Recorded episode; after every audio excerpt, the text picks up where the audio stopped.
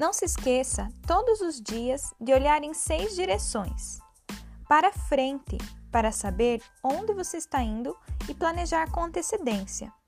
Para trás, para lembrar de onde você veio e evitar os erros do passado.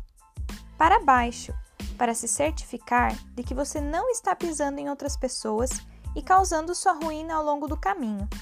Para os lados, para ver quem está lá para apoiá-lo e ver quem precisa do seu apoio. Para cima, para se lembrar que Deus está no controle e que cuida de tudo e de todos. E para dentro, para você lembrar do quanto precisa se melhorar no caminho.